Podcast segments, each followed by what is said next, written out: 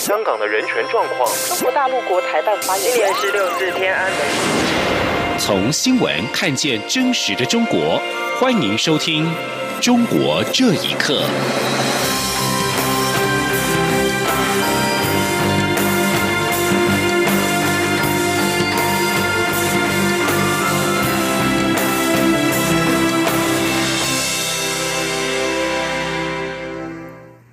听众朋友们，晚安，欢迎收听《中国这一刻》，我是李自立。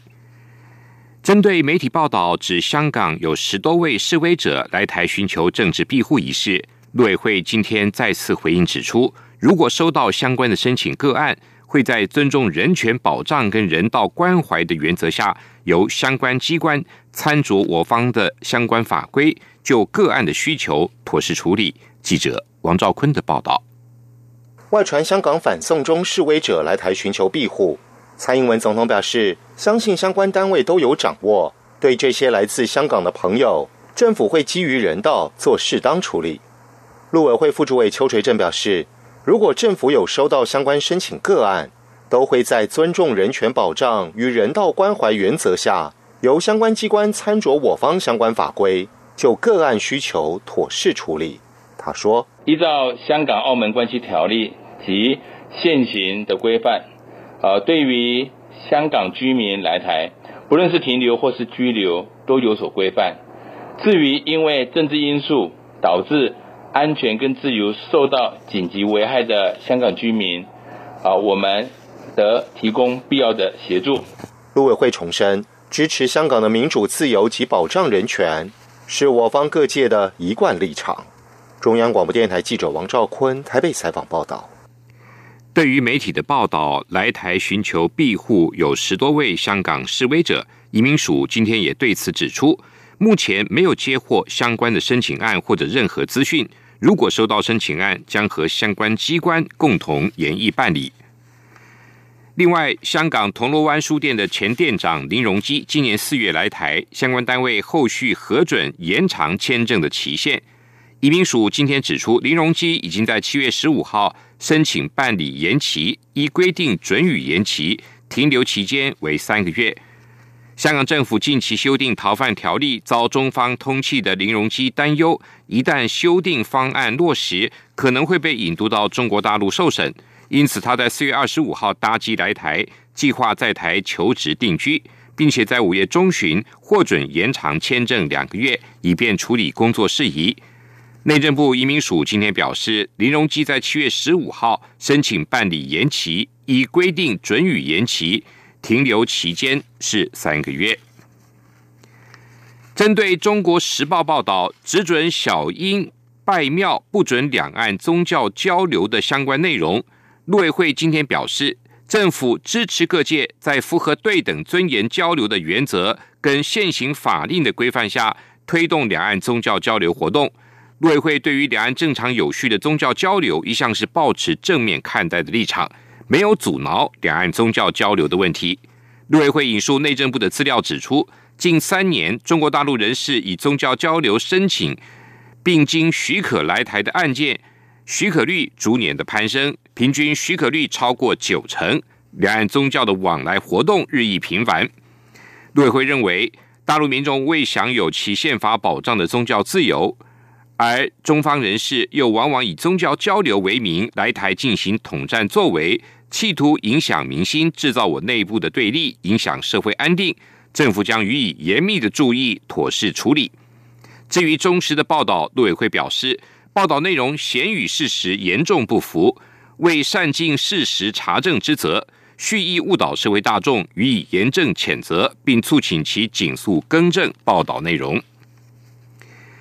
美国总统川普十七号在白宫会见了来自十七个国家的二十七位受迫害宗教人士，包括了四位在中国受到打压的宗教人士，其中一位是被中国监禁的新疆维族异议人士伊利哈木土赫提的女儿菊尔伊利哈木。他表示，他感到鼓舞，也期盼美方能够采取具体行动。请听以下报道。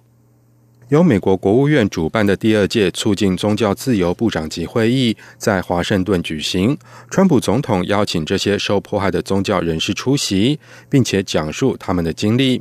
被中国当局判处无期徒刑的新疆维族异议人士、经济学家伊里哈木·土赫提的女儿。菊尔伊利哈木接受自由亚洲电台访问时表示，这是第一次在公共场合谈及维族人权问题，为此感到很受鼓舞。他说：“呃，我们之前一直在想要诉求这个，就世界对维吾尔人的关注。现在我们终于达到了这个。现在我的诉求就是让更多人意识到维吾尔人在集中营这件事情的重要性、关键性，然后能。”鼓动大家能真正的去行动起来，而不是就是嘴上说说。菊儿很遗憾，这一次没有更多的时间说明新疆上百万穆斯林受到无辜关押的情况，期待能有机会更充分、更详细的说明这个情况，并且能够让美国采取具体行动。法轮功学员张玉华也出席了白宫的会面，他向川普总统建议，对中共统治者要采取行动，仅仅说说并没有效果。另外，在监狱中去世的西藏政治犯丹增德勒仁波切的外甥女尼玛拉姆受访描述了他在这一次会议上的呼吁。他说：“今天这个会议上，不同的很多国家来，然后我就请要求他们呢支持仁波切宗教自由，还有就是支持仁波切一个怀疑的死死去。我希望藏族里有像我舅舅的那样的罪犯得到他们释放。”近年来，美国对中国人权问题的重视超过以往。今年三月，美国国务院发布了《二零一八人权国别报告》，国务卿蓬佩奥在报告发布会上表示，中国在侵犯人权的问题上无人可比。另外，蓬佩奥又在十八号促进宗教自由部长级会议上表示，中国对维吾尔族人的做法是世纪的污点。蓬佩奥更宣布将组建一个新的国际组织，以推动世界的宗教自由。这也是因应形势所采取的行动。以上新闻由央广整理报道。中国秋雨教会牧师王怡被以煽动颠覆国家政权罪遭到羁押，侦查期间在十四号届满，王怡被加控了非法经营罪。教会的信徒表示，王怡被加控非法经营罪在意料之中。也有人指出，这个罪名根本没道理，因为没有经营宗教的书籍都是免费的。请听以下报道：王怡去年十二月十四号被成都警方拘捕，涉嫌罪名是煽动颠覆国家政权罪。在被关押了七个月之后，又被加控一项新的罪名——非法经营罪。王毅的代理律师张培红向当局要求看守所会见当事人，再次被拒绝。西亚洲电台记者在十八号多次致电张培红律师，但是始终无人接听。当地一位要求匿名的信徒在十七号受访的时候表示，王毅被加控非法经营罪，在很多人的意料之中。因为他想要控告王一木是他只用煽动颠覆，其实也是他们自己也知道没有多少说服力的，所以说他们本身就想从经济上面来找突破口。那现在案件侦查终结了，教会里边秦德富和林强的案子没有并案处理，没有跟王一木氏的案子来并案处理，但是他们各自的案子接下来会怎样也不明朗。秋雨教会案被外界看作是中国打压宗教自由的一个典型的案例，受到包括美国在内的西方社会的关注。教会信徒李女士对记者说：“当前秋雨教会五成以上的信徒受到了不同程度的监控，无法正常聚会。”而另外一位信徒表示，他们一开始就预料王毅会被控以非法经营罪，因为当时公安从教会搜走大量的诗歌集。圣经等宗教书籍、光碟以及教会的贵重物品。对王怡被控涉嫌非法经营罪，北京涉案团契长老徐荣还表示，曾经有多位的基督徒都是因为非法经营罪被判决，这就是莫须有罪名。他说。根本没道理，因为这根本没有经营。估计他们印的圣经是白送的，很多印的圣经都是白送的，不能算是正式出版，谈不上经营。中国国内的家庭教会呢，这印的什么材料啊，都是送。教会嘛，哪有都靠这个书印印圣经的，这个没有。王怡毕业于四川大学法学院，早年创立宪政网络论坛，研究中国宪政转型。由于经常发表政论文章，二零零四年曾经被中国当时以敢言著称的《南方人物周刊》评为是最有影响力的公共知识分子之一。二零零八年创办秋雨之福教会。央广新闻整理报道。近日，多位中共领导人陆续到中国各地调研，被认为是今年北戴河会议即将举行的征兆。这场闭门会议将讨论的议题引发揣测。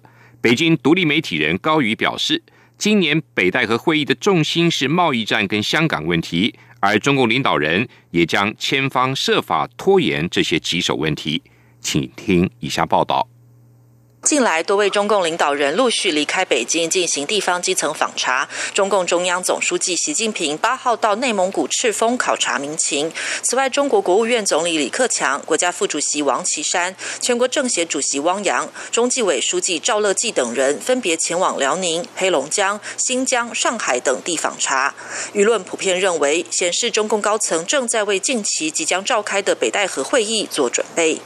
北京独立媒体人高宇表示，今年北戴河会议的重心是贸易战和香港问题，而中共领导人会千方百计地拖延这些棘手问题。自从五月初中国政府推翻了与美国旧贸易协定所达成的承诺后，两国重现关税泥沼。根据中国国家统计局最新公布的资料显示，今年第二季度中国经济同比增长百分之六点二，这个数位创下了一九九二年官方记录季度增速以来的最低点。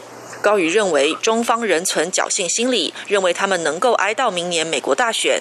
但观察目前经济形势，想法未免太过天真了。他说：“但是还在谈，还在谈，就说明中国经济的压力是必须得谈。但是有一个侥幸心理，就是想拖垮川普的大选呢。”另外，香港近几个月来爆发的群体性抗议活动仍在上演。迫于巨大的公众压力，香港行政长官林郑月娥宣布逃犯法案已寿终正寝。但是抗议人士并不买账，抗议示威仍在持续进行。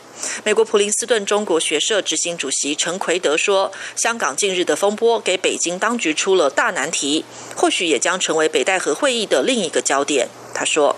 这个东西也涉及到习近平本人对自己的地位的评估。他如果是觉得这个事情已经影响到他在党内的地位和形象，那么恐怕要集中来谈。但是如果是说他感觉到谈起来反而会进一步扩大党内的分歧，他会想回避香港问题。在此同时，河北省委书记王东峰等人上周前往北戴河调研检查，似乎也是北戴河会议将临近的征兆。以上新闻由央广整理报道。总部设在华盛顿的民间机构国际金融协会表示，中国债务的总规模增至了国内生产毛额，也就是 GDP 的百分之三百零三。国际金融协会的报告指出，二零一九年第一季度。中国企业、家庭和政府的债务总和已经超过了 GDP 的三倍。国际金融协会还指出，尽管中国当局努力抑制所谓影子银行的放贷，而且有所成功，导致非金融企业的债务缩减，但是其他领域的净借款已经导致了中国的总债务超过了四十兆美元，大约是新台币。一千两百三十五点八三兆元。路透社的报道还指出，目前中国当局正在为降温中的经济提供更多的支持，同时也在努力控制金融风险进一步的扩大。根据彭博社新闻社的报道指出，就目前而言，加速债务的增长似乎是中国决策者为了阻止经济放缓。而愿意付出的代价。以上，中国这一刻，谢谢您的收听，这里是中央广播电台台湾之音。